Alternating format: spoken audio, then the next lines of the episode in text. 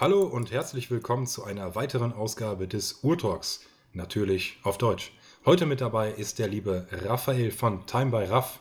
Hallo alle miteinander. Und ich natürlich, der echte Uhrensohn. Wenn ihr irgendwie Bock habt, uns auf Instagram zu folgen oder überhaupt mal gucken wollt, was wir denn so machen, Time by Raff ist Raphael auf Instagram auch gleichzeitig und ich bin der echte Uhrensohn auf Instagram. Aber erstmal zum ganz normalen, allgewohnten obligatorischen Wrist-Check. Was trägst du denn heute am Handgelenk, mein lieber Raphael? Ja, Joel, ich trage heute meine kleine Master Cartier Dank, also die Dank Famille, die vergoldete Silberuhr von Cartier mit dem Handaufzugskaliber. Und ja, ich trage die Uhr aktuell sehr gern. Die ist einfach ähm, extrem zeitlos, so paradox das auch klingt. Und ja, die macht auf jeden Fall äh, mitunter am meisten Spaß von meinen ganzen Uhren. Und wie sieht es bei dir aus, Joel? Was trägst du heute an deinem Handgelenk? Erstmal eine spannende Uhr auf jeden Fall. Kannst du mir gleich ein bisschen mehr dazu erzählen. Werde ich machen. Ähm, ich habe tatsächlich heute meine äh, Nomos, also meine, meine neue Nomos Club Campus an, in äh, Stahl, in 38 mm, in Nachtfarben. Und ja, die Uhr macht auf jeden Fall Spaß. Schön zu fotografieren auch. Hm, man hat einen Glasboden, das heißt, man sieht auch was vom Werk. Das finde ich immer ganz schön. Handaufzugswerk, auch ganz wichtig. Das Alpha-Werk. Ähm, ja, schöne Uhr auf jeden Fall. Aber jetzt mal äh, zu deiner Uhr. Was, was kann die? Ja, also jetzt von Komplikationen und so, da sieht es bei dieser Uhr relativ schlecht aus. Die hat zwei Zeiger. Die hat natürlich, wie bereits erwähnt, ein Handaufzugswerk. Die gab es auch aus Quarz. Aber ich finde, eine Uhr sollte eigentlich schon äh, mechanisch sein in meinen Augen. Natürlich, ich habe auch eine Quarzuhr, ich habe sogar mehrere. Aber ja, die haben halt alle nicht den Stellenwert, den die mechanischen Uhren bei mir haben. Und ansonsten hat die Uhr ein relativ kleines Gehäuse von, ähm, lass mich schätzen, 23 mal ähm, 38. Nee, das ist falsch. Aber jedenfalls, die ist klein. Das ist die Standard-Dank-Herrengröße, die ist nicht größer so. Und die hat ein vergoldetes Silbergehäuse. Das war so, dass Cartier in den 80er Jahren äh, aufgrund der Quarzkrise handeln musste und die Leute wollten zu dem Zeitpunkt keine ähm, teure Gold-Dank mehr kaufen und da hat sich Cartier dann gedacht, dass sie einfach die Dank aus Silber bauen, diese dann vergolden und Must D, also Must KT aufs Ziffernblatt schreiben und die dann wesentlich günstiger anbieten. Und ja, das hat ziemlich gefruchtet, wie ich das mitbekommen habe. Also die Uhren wurden ähm, verkauft wie die warmen Brötchen und ja, ich hatte das Glück, noch eine abzubekommen, die wirklich im kompletten Neuzustand war, als ich sie bekommen habe. Jetzt mittlerweile ist es natürlich nicht mehr, also sie hat keine Tragespuren, aber sie ist jetzt nicht mehr NOS. Deswegen, ja, ist echt eine coole. Also, wie gesagt, macht mega Spaß, die zu tragen. Und ja, vor allem, die hat auch so ein geiles äh, Spider-Ziffernblatt, das muss ich auch noch dazu sagen. Also, wenn die im Sonnenlicht ist, dann sieht man wirklich schön diese Sprünge auf dem, Lack, äh, auf, ja, auf dem lackfarbenen Ziffernblatt denn das hatte die erste Version von dieser Uhr, zu der meine auch gehört und ich finde, das macht es noch schöner. Ist auf jeden Fall ein, ein, Charaktermerkmal, kann man auf jeden Fall sagen. Ähm, ja, sehr schön finde ich das auf jeden Fall. Ähm, wie stehst du denn allgemein jetzt zu Golduhren? Ja, Golduhren ist äh, meiner Meinung nach so ein bisschen hm, ein schwieriges Thema. Also jetzt ja gerade äh, für so unter Anführungszeichen junge Leute wie uns. Also bei mir weniger Anführungszeichen als bei dir, Joel. Oha. Aber ähm, ja, wie gesagt, ich, ich, trage ab und zu mal eine Golduhr. Ich äh, habe ne, die eine oder andere Vintage-Golduhr, jetzt ähm, nichts Namhaftes. Also die eine ist von Rode, nee, Rode, Rode, ja, ich glaube sogar Rode, gleicher Hersteller wie das Mikrofon. Äh, es war ein deutscher Hersteller und die eine ist von Davanier, das war ein französischer Hersteller. Und also ich vermute, das war ein französischer Hersteller, jetzt mal dem Namen zufolge. Und ja, wie gesagt, ich trage die Uhren ab und zu. Ist natürlich cool zu wissen, dass es jetzt wirklich eine Golduhr ist, aber das ist nicht die wirkliche Definition einer, einer wirklichen Golduhr, die jetzt ein massives Goldband hat, mega schwer ist und äh, auch dementsprechend auffällt. Also die sind ziemlich unterm Radar und sind meiner Meinung nach ziemlich subtil, vielleicht sogar subtiler wie manche Stahluhren. Aber wie sieht es bei dir aus, Joel? Also ich äh, weiß ja nicht, ähm, wie stehst du zu Golduhren? Würdest du eine Golduhr tragen? Ich glaube, das ist ja bei dir äh, aktuell ziemlich hoch im Kurs. Ja, muss ich auf jeden Fall sagen. Und ähm, auch nochmal etwas zu, äh, zu dem, was du gerade gesagt hast, von wegen der, der normalen Golduhr, dass man die hier am, am massiven Band hat und so. Genau das sehe ich nämlich ähnlich und deswegen bin ich auf dem äh, Trip dass ich mir in Zukunft eine A-Lange und Söhne zulegen werde in Weißgold. Und ja, das erkennt man eigentlich auch nicht. Ja, also es ist sehr unscheinbar. Aber ansonsten, ja, gelb-goldene Uhren gefallen mir jetzt persönlich nicht so gut tatsächlich. Roségold, das geht auf jeden Fall wieder klar, ähm, da aber auch nicht jedes Modell. Ich bin tatsächlich eher so auf der weiß-goldenen äh, Seite, wenn man das so sagen kann, oder auf der Platin-Seite. Ähm, gefällt mir einfach besser, ist ein bisschen unauffälliger. Die Leute, die es nicht wissen, die wissen es nicht. Und die Leute, die es wissen, die wissen es. Von daher bin ich da komplett äh, ja, optimistisch und äh, Arlang und Söhne ist incoming. Das kann ich auf jeden Fall gut nachvollziehen. Jetzt äh, gerade lange, die haben ja wirklich auch sehr, sehr schöne Goldtöne. Wobei ich das sagen muss, dass ich das Gelb-Gold bei neuen Uhren grundsätzlich auch, äh, wie du gesagt hast, nicht so ästhetisch finde. Aber Weißgold umso mehr. Also ich äh, weiß ja nicht, also ich habe jetzt wirklich noch nicht wirklich einen großen Unterschied zwischen Weißgold und Stahl feststellen können. Ich habe das noch nie nebeneinander halten können. Ich habe gesehen, dass das Weißgold natürlich viel heller ist als der Stahl. Aber ich würde mich im Zweifel trotzdem mehr für eine Stahluhr entscheiden, wenn sie denn dann Weißgold wäre. Was anderes ist es natürlich bei irgendwelchen ähm, Anzugstücken, wie beispielsweise eine Patek Calatrava oder sowas. Da ist es natürlich nochmal eine ganz andere Sache. Also da ist dann Weißgold meiner Meinung nach der Way to go. Wobei ich sagen muss, dass äh, Platin dann natürlich nochmal ein Level drüber ist. Das äh, sehe ich genauso. Platin ist so das Ding, äh, was irgendwann auch kommen muss. Klar, da liegt noch mal ein bisschen mehr Gewicht in der Hand oder am Handgelenk. Das, glaube ich, gefällt den Herren unter uns schon äh, noch mal deutlich besser. Aber äh, ja, das mit der Odysseus zum Beispiel. Ähm, erste Stahluhr von Arlange und Söhne. Ich weiß nicht, wie du das siehst, aber ähm, mir gefällt die Uhr zum Beispiel ganz gut wenn die jetzt äh, in, in, in, äh, Gold gekommen wäre, wäre es nochmal was anderes, ne? nochmal massiver mit dem kompletten vollen Band und so. Dann wäre das ein ordentliches Gewicht geworden auf jeden Fall. Aber man versteht natürlich, warum die jetzt auch diesen äh, Weg einschlagen und da ein bisschen mitmischen wollen. Aber ähm, dennoch hätte ich mich, äh, oder ja, wie soll man sagen, ich freue mich eigentlich schon darauf, dass die jetzt überhaupt Stahl im Programm haben, weil es könnten natürlich auch noch andere Modelle, die aktuell schon in der, äh, im Portfolio sind, dass die dann auch noch in Stahl kommen. So, da würde ich mich mal äh, freuen drüber. Ja, das halte ich aber eher für unrealistisch. Also ich weiß, dass lange jetzt sich darauf äh, spezialisieren wird, die äh, Odysseus noch ein bisschen zu verfeinern. Das heißt, wir werden dort äh, ziemlich wahrscheinlich noch andere Komplikationen drauf sehen. Also ich würde ja ein Tourbillon da mega feiern, auch äh, also natürlich auch eine Repetition.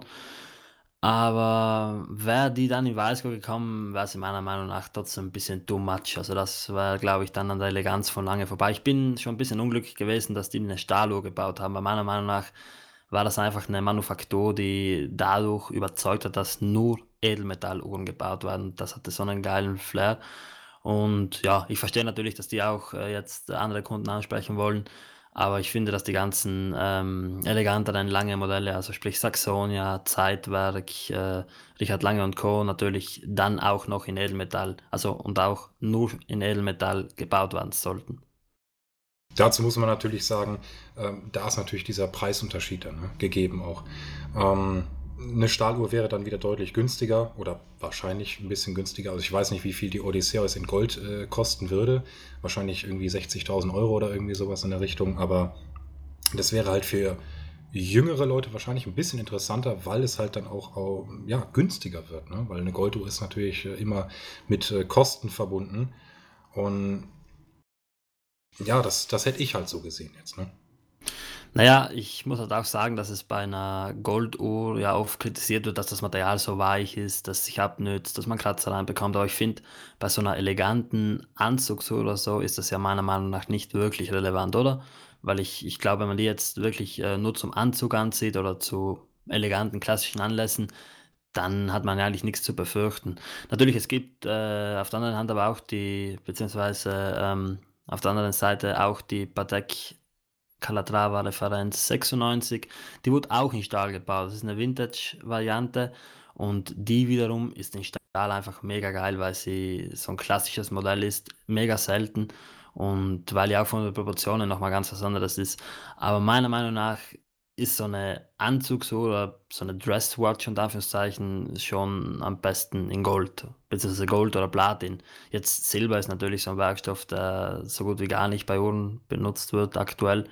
Aber wie gesagt, also jetzt für Sportuhren, also so eine, 'ne goldene Submariner, das macht in meinen Augen nicht wirklich Sinn. Obwohl Ja. wir jetzt ja nicht wirklich über Sinn reden sollten, denn wenn wir hier über Uhren diskutieren, dann ist die Sinnfrage definitiv fehl am Platz. Ja, das auf jeden Fall, das muss man einfach sagen.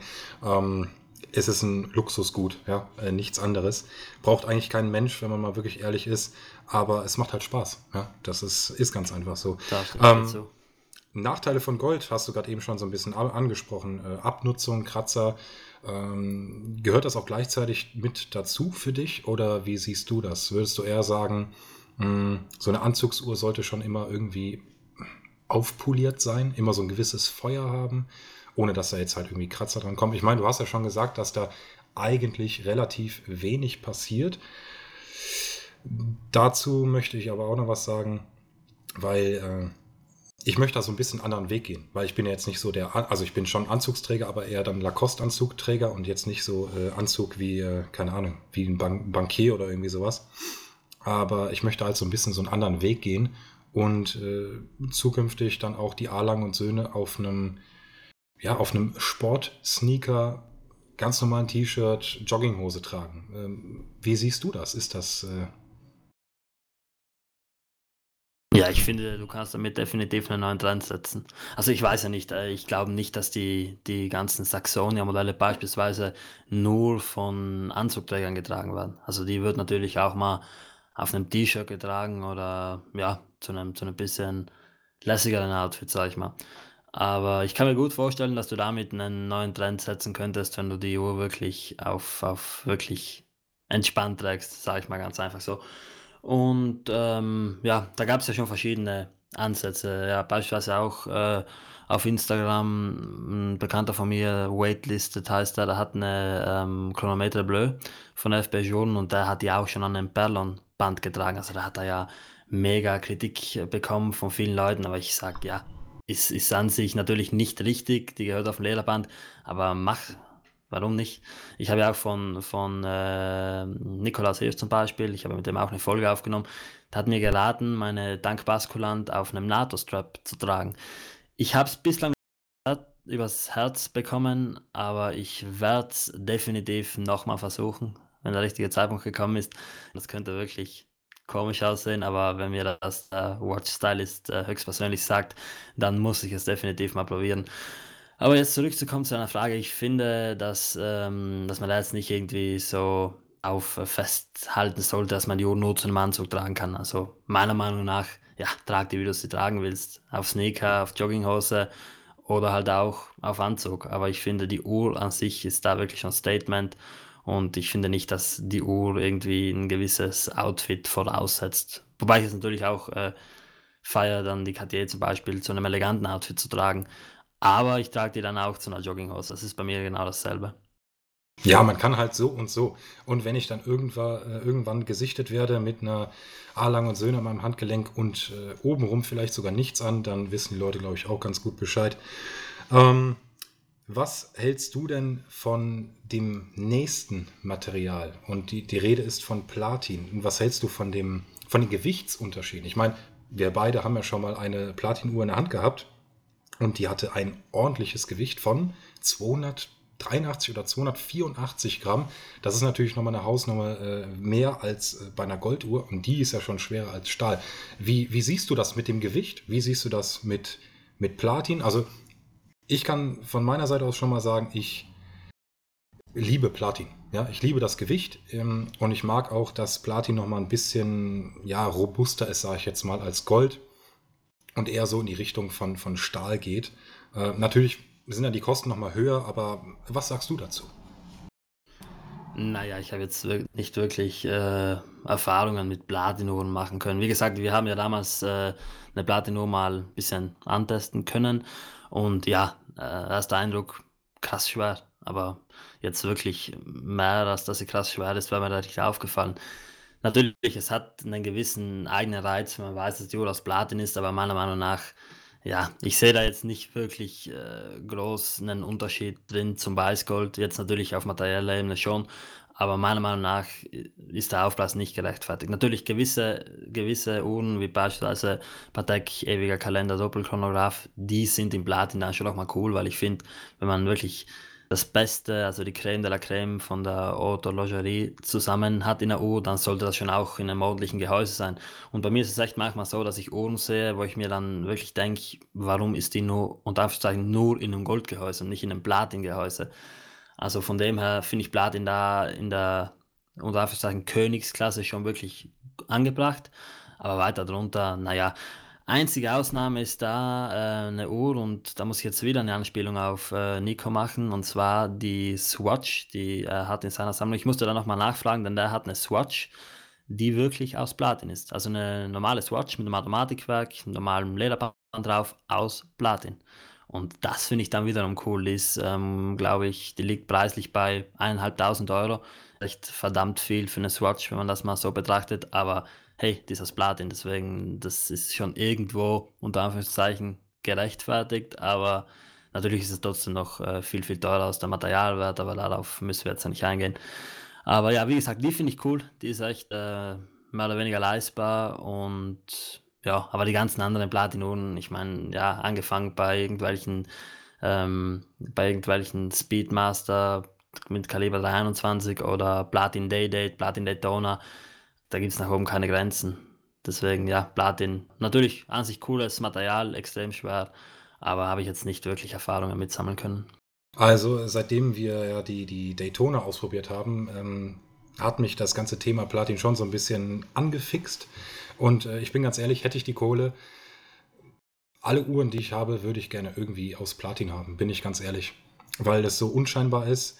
Ähm, was man dazu sagen kann aber, ist, dass wenn du Stahl Weißgold und Platin nebeneinander hast, dass Platin doch nochmal mehr Feuer hat auf jeden Fall. Also da sind die Kontraste von, äh, von dem Glanz nochmal höher. Also du hast halt so richtig helle Stellen, wo das Licht dann direkt drauf scheint und die Sachen, die wirklich im Schatten sind, die sind dann auch wirklich tiefschwarz. Und das äh, sieht man auf Bildern zum Beispiel auch und macht dann nochmal so ein bisschen dieses Feuer aus, finde ich. Also eine, eine Platin-Uhr hat wirklich nochmal ein anderes Feuer, aber ja, ist natürlich eine Preissache, ne? ganz klar. Auf jeden Fall vom Preis deutlich höher. Ähm, ich mag aber das Gewicht und das äh, Feuer, muss ich echt sagen. Da verstehe ich dich auf jeden Fall, ja. Ähm, ich habe hier noch was äh, stehen. Ähm, wie, wie stehst du denn zu äh, Bicolor-Uhren? Wiederum schwieriges Thema. Also, um mich kurz zu halten, für mich gibt es zwei Bicolor-Uhren, nämlich äh, die Rolex Datejust und zwar ähm, die in Gelb-Gold-Stahl, also die in Rosé-Gold-Stahl gefällt mir nicht. Und die Bicolor-Uhr schlechthin, die Cartier Santos. Also meiner Meinung nach gibt es die beiden Uhren, ja, von mir aus eine, eine GMT ähm, Root Beer, also die mit ähm, Rosé-Gold-Stahl ist auch schön, aber wirklich Bicolor, da gibt es für mich nur diese beiden Uhren und ich weiß nicht, irgendwie erinnern mich, äh, also irgendwie haben die für mich so einen gewissen Flair aus ähm, vergangenen Jahren 80er, 90er, wo ich noch nicht mal wirklich äh, auf der Welt war. Aber ja, wie gesagt, die haben so einen wirklich krassen Vintage-Flair. Also ich stelle mir immer so vor, wenn man da irgendwie die Uhr an, an den Handgelenk von gewissen Personen sieht und, und die dann einfach so glänzen. Also hat schon was. Aber ich bin an sich kein Bicolor-Fan. Sag ich dir ganz ehrlich. Obwohl ich ab und zu wirklich äh, Bock auf eine Bicolor-Uhr hätte, habe ich leider keine. Aber ja, wie gesagt, ist es mir ein bisschen zu unruhig. Also entweder Stahl oder Gold, aber beides gemischt. Obwohl, ja, wie gesagt, so eine, so eine Bicolor Santos, die war schon echt geil, aber ja. Ein paar Leute sagen ja, dass äh, Bicolor Math so für, für ältere Menschen ist. Finde ich nicht, aber ist eine Geschmackssache. Ja, das kann man auf jeden Fall sagen. Ähm, ich habe zum Beispiel auch einen Kunden, der ist ja schon ein bisschen älter. Ich würde den so ja, 65 Jahre alt äh, einschätzen. Und äh, der trägt auch eine Datejust. Altes Modell, mit den Referenzen kenne ich mir nicht so gut aus. Da kannst du mir äh, bestimmt weiterhelfen. Aber auf jeden Fall ein altes Datejust-Modell, auch mit geriffelter Lünette und dem äh, Jubilee-Band. Und die ist halt ganz klassisch. Ähm, dass das äh, Champagnerblatt dann äh, in der Mitte, die Glieder sind halt in, äh, in Gold und außen halt in Stahl. Es sieht wirklich altmodisch aus, aber ähm, es gibt ja auch Rolex, ja, Rolex so, jetzt sind wir tatsächlich bei Rolex. gibt es ja auch mit ähm, Weißgold und Stahl. Und da bin ich halt wieder vollkommen dabei. Ähm, obwohl das natürlich nicht ganz so das Thema äh, ist wie jetzt bei einer Gelbgold- oder Roségold-Stahluhr. Ähm, mir gefällt eine Rolex eigentlich ganz gut in äh, Gelbgold-Stahl und das ist die Submariner. Die kennst du bestimmt auch. Das ist die mit der blauen Lünette, mit dem blauen Zifferblatt. Die finde ich ganz schick, aber ist mir ein bisschen zu teuer, ganz ehrlich. Ja, dann, äh, dann bleibe ich lieber bei Stahl und hole mir irgendwas anderes in, in Vollgold. Aber äh, ja, das wäre so die einzigste Uhr, die mir da eigentlich noch einfallen würde, tatsächlich. Also ja, eine Rolex. Ähm, Rest habe ich jetzt nicht so im, im Kopf. Nee, da fällt mir keine andere ein, bin ich ganz ehrlich. Ich weiß, welche du meinst. Das ist ja die äh, Lunette Bleu, wenn mich nicht täuscht. Also, ähm, ja, coole Uhr, gefällt mir. Aber ich würde mich da halt äh, extrem schnell dann satt sehen, wenn ich die so haben würde. Ist wirklich schön. Es gibt ein paar Vintage-Versionen davon, die haben so einen violetten Schimmer im Ziffernblatt. Das ist nochmal ganz eine andere Nummer, das ist mega krass. Aber ja, es sind halt so Uhren, die ich schön finde, die ich aber nicht unbedingt besitzen möchte, weil, ja, ich würde mich da extrem schnell dann satt sehen und das ist eigentlich auch nicht Sinn und Zweck. Nee, auf gar keinen Fall. Ähm, ist ja auch wieder Geschmackssache, das ist ja das Schöne. Ne? Wir haben so viele Uhren ähm, auf dem Markt und jeder kann sich da frei entfalten. Die meisten nehmen natürlich alle Rolex, ist doch klar. Aber äh, naja, muss ja nicht sein. Ne? Es gibt ja ganz viele andere schöne Uhren noch. Und ähm, ja, hast du noch was? Haben wir noch, haben wir noch irgendwas offen? Fällt dir noch irgendetwas ein? Ähm, ich, ich bin ganz ehrlich, ich wäre schon fast durch mit diesem Thema. Tatsächlich äh, habe ich noch ein Material, welches ich ganz cool finde, und zwar hat das Audemars Piguet mal verwendet. Ah, das ja. ist Tantal. Also das ist ähm, so ein relativ dunkles Material. Man hat es mal gesehen auf einer Audemars Piguet Royal Oak Tantal Gold. Ich glaube, es gab auch eine Voll Tantal, weiß ich aber nicht. Ist auf jeden Fall ähm, auch ein Metall. Ich äh, weiß jetzt nicht die genauen Eigenschaften, aber es ist halt, äh, soweit ich weiß, ein Übergangsmetall. Und ähm, das ist relativ grau, das ist wirklich äh, ziemlich dunkel und ich muss sagen, das sieht schon echt mega aus. Ich weiß nicht, inwiefern heute noch Uhren aus Tantal hergestellt werden, aber ich würde eine Voll-Tantal-Uhr echt cool finden, denn ich bin halt immer ein Fan davon, wenn eine Uhr durch und durch vom selben Material ist. Also wie gesagt, ich spreche ja schon wieder über solche Sachen und habe äh, andessen eine vergoldete Uhr am Handgelenk, das ist ein bisschen blöd. Aber ähm, du weißt, was ich meine. Also Ja, so, auf jeden Fall. auch so schwarze Uhren, wie die äh, zum Beispiel Label Noir oder Bamford machen, ja, sind cool, aber für mich muss eine Uhr ganz durch und durch aus einem Material sein. Also von mir aus Keramik oder Gold oder Stahl, egal. Aber ich mag, es- ich mag es nicht, wenn sich eine Uhr irgendwie abnützen kann. Das ist auch der Grund, warum ich mit meiner ähm, Dankbar-Mail ziemlich, ziemlich äh, vorsichtig umgehe. Also ich schaue, dass ich mit der nicht irgendwie äh, sinnlos über den Tisch surfe, also wenn man das ja so schön nennt. Denn die Schließe ist natürlich auch vergoldet, die Schließe ist jetzt aber nicht aus Silber, sondern aus normalem Metall. Und ja, die soll einfach schön bleiben. Also da ist, äh, wie gesagt, ein bisschen Vorsicht geboten, denn die wird relativ schnell, ähm, also da scheint relativ schnell das Silber raus. Man könnte die natürlich, wenn sie jetzt wirklich äh, stark getragen ist, komplett polieren, dann hätte man einfach eine silberne Uhr. Wäre an sich auch ganz cool. Und habe ich mir sogar schon mal überlegt zu machen, aber das ist halt jetzt eine Sache, die noch nicht in Frage kommen würde. Aber ja, wie gesagt, äh, Dandal ist noch ein Werkstoff, der mir jetzt spontan einfiel. Echt cool. Ich hoffe, dass man da noch mal in Zukunft was sieht. Ich weiß nicht, inwiefern das teuer, verarbeitbar oder keine Ahnung, sonst noch was ist. Ich kenne mich damit null aus. Aber da, also durch das, dass Audemars Piguet den Werkstoff ja mal verwendet hat, finde ich, dass man den sicher noch mal irgendwo sehen könnte. Und ja, das wäre es soweit von mir. Ich weiß nicht, willst du noch etwas sagen, lieber Joel? Tatsächlich ja, weil mir jetzt ist, äh, jetzt ist mir was eingefallen. Ähm, und zwar Royal Oak oder Audemars Piguet an sich. Ähm, da gab es eine Variante im sogenannten Frosted Gold. Ist ja eine Verarbeitung von Gold. Wie stehst denn du zu dieser Verarbeitung von Gold? Weil zum Beispiel Rolex hat ja auch bei der Day-Date mal diese mittleren Glieder gehabt, die so ein bisschen geriffelt sind. Kennst du bestimmt auch. Genau, die So, Borke, ja. Genau, genau. Und ähm, das ist ja zwar auch das äh, Werkstoff, klar, äh, der Werkstoff, aber mit einer anderen Verarbeitung. Und ich bin ganz ehrlich, ich äh, habe einen großen Gefallen an dieser Royal Oak gefunden. Muss ich ganz ehrlich sagen. Also dieses Frosted Gold, das äh, packt mich schon, obwohl ich jetzt auch kein Fan von äh, Iced Out oder sowas bin. Ähm, äh, an die Leute, die jetzt Iced Out tragen, ja, herzlichen Glückwunsch. Aber bei mir ist es halt nicht so. Und ja, was hältst du davon? Verarbeitung von Materialien. Oder genau, sowieso, weil Gold und Stahl und Platin, das ist ja immer ein Unterschied mit der Verarbeitung her. Zum Beispiel, ja, Platin viel zu hart, Stahl viel zu hart, Gold weicher, deswegen kann man da ein bisschen mehr Form reinbringen. Was hältst du davon? Ja, ich habe mir vor geraumer Zeit mal ein Video angesehen, wie die das machen bei Ulama BG. Die haben dort ja so einen Pinsel, beziehungsweise so ein, Werk, ein Werkzeug mit ganz feinen Haaren, nenne ich das jetzt einfach mal. Und damit wird das Gold dann einfach ähm, die ganze Zeit behandelt und dadurch ergeben sich diese Oberflächen. Ich sage ganz ehrlich, ich würde mir sowas vermutlich nie holen, einfach aus dem Grund, ähm, ich stelle mir das extrem äh, empfindlich vor. Also wirklich, wenn man so eine Goldoberfläche hat, die ja an sich schon sehr weich ist und die jetzt nochmal so ein bisschen aufraut, dann ist das ja eigentlich ähm, klar prädestiniert dafür, wieder glatt gestrichen zu werden, wenn man irgendwo mal hängen bleibt oder so. Das sollte natürlich nicht passieren. Ich glaube, dass die nach einer Zeit, wo man die trägt, schon echt ziemlich, ziemlich äh, runtergerockt aussehen könnte. Ich finde die Verarbeitung echt geil äh, würde das an sich auch cool finden, wenn es beispielsweise auf dem Ziffernblatt so wäre, denn da wird es ja nicht beschädigt. Aber nee, also wie gesagt, ich, ich, na, sag mal so, das Design an sich finde ich cool, also den Look, den das Ganze generiert. Aber müsste ich nicht haben. Würde ich jetzt ehrlich gesagt vom Look her auch nicht unbedingt tragen. Also ich finde das an sich ziemlich feminin. Äh, danke sehr für den Diss, äh, auf jeden Fall. Ich würde es tragen tatsächlich. jo, feminin und so.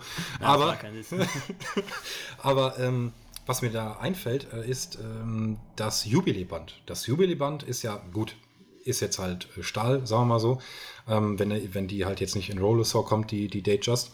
Aber da ist es ja auch so, dass äh, bei den feinen Gliedern, bei den kleineren Gliedern nicht so schnell was drankommt wie bei einem äh, Oysterband zum Beispiel, wo man dann deutlich schneller so Abnutzung sieht.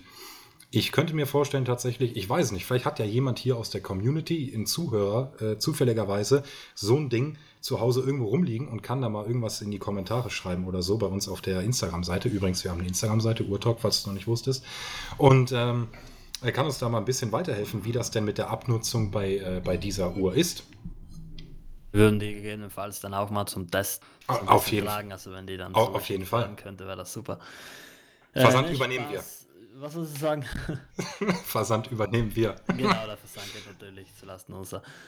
Ähm, ja, Joel, ich war dann soweit durch. Äh, ich muss dir zustimmen, ja, das äh, stimmt. Das äh, Jubiläband, das ist definitiv weniger kratzanfällig. Äh, ich habe ja eine Uhr mit Jubiläband, keine Rolex, sondern eine Neptune. Und ja, da sieht man gar nichts. Also wie gesagt, ist echt äh, an sich ziemlich cool, denn die hat ja, wenn man das jetzt mal mit, mit Wörtern aus der Autoindustrie vergleichen würde, die hat ja einen ziemlich äh, großen Negativanteil, wenn man das jetzt mal mit einer Sprache von Reifentechnikern sagen möchte. Ja, auf jeden äh, Fall. Alles gut. Ich kenne das. Eine relativ kleine Fläche, die wirklich in Berührung mit anderen Oberflächen kommen kann. So. Und ähm, ja, ist ein cooles Band, gefällt mir optisch natürlich Hammer. Ähm, mit geriffelter Lünette und silbernen Ziffernblatt, wie ich sie mir jetzt mal irgendwo angeschaut habe. Ah, meiner Meinung nach ein bisschen zu laut, also das ist schon echt mega, wie so eine Feuer. Also was die so hermacht. Aber so eine Vintage Datejust, die finde ich schon echt schön, vor allem wenn äh, die Lünette dann nicht so einen extremen Glanz hat. Und um das Thema noch abzuschließen, ich muss dazu sagen, dass ich die äh, bombierten Lünetten schrecklich finde. Also die aktuell jetzt diese wirklich bombierten, die so ein bisschen ja, bombiert, also abgerundet sind, finde ich wirklich nicht schön. Aber die glatten Lünetten von den äh, 16.0, also von den 16.00 zum Beispiel, die wirklich noch eine komplett gerade, glatte Lünette hatte, das finde ich schon echt schön. Ja, aber bevor wir jetzt hier den Rahmen sprengen und äh, über Vintage äh, Rolex Datejust Modelle weiter ausholen, möchte ich dir noch gerne das letzte Woche also da bin ich auf jeden Fall äh, schon anderer Meinung. Ich finde eine Datejust zum Beispiel, also ich habe ja selber die Datejust und ähm, diese Uhr muss für mich äh, in meinen Augen immer ein gewisses Feuer haben und dieses Feuer kommt halt dadurch, dass die Oberflächen dann auch glänzen, poliert sind und äh, ja einen richtig wegflashen, ohne dass da jetzt irgendwie ein Diamant äh, verarbeitet wurde. Das äh, liebe ich einfach an dieser Uhr, gerade an der Datejust halt mit Jubiläe und geriffelter Lünette. Ähm, ja, ich würde sagen, wir sind mit dem Thema durch. Ich würde sagen, das ist ein äh, spannendes Thema. Falls irgendwer Fragen hat oder noch was äh, ergänzen möchte, gerne in die Kommentare bei ähm, äh, Urtalk. Ich habe gerade vergessen, wo, äh, was das hier überhaupt für eine Seite ist. Ja, gern bei Urtalk auf der Instagram-Seite einfach irgendwas hinschreiben. Ähm, private Nachricht oder auch privat an Lima Raphael, ja, der antwortet da gerne. Äh, ich eher nicht so, also braucht ihr mir auch nicht schreiben.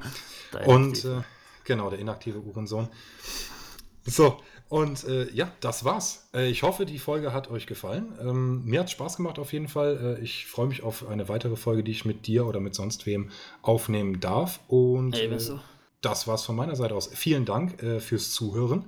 Und äh, ja, das ist der echte Uhrensohn und der Dein Beilaf. Ich wünsche euch alles Gute und bis zum nächsten Mal.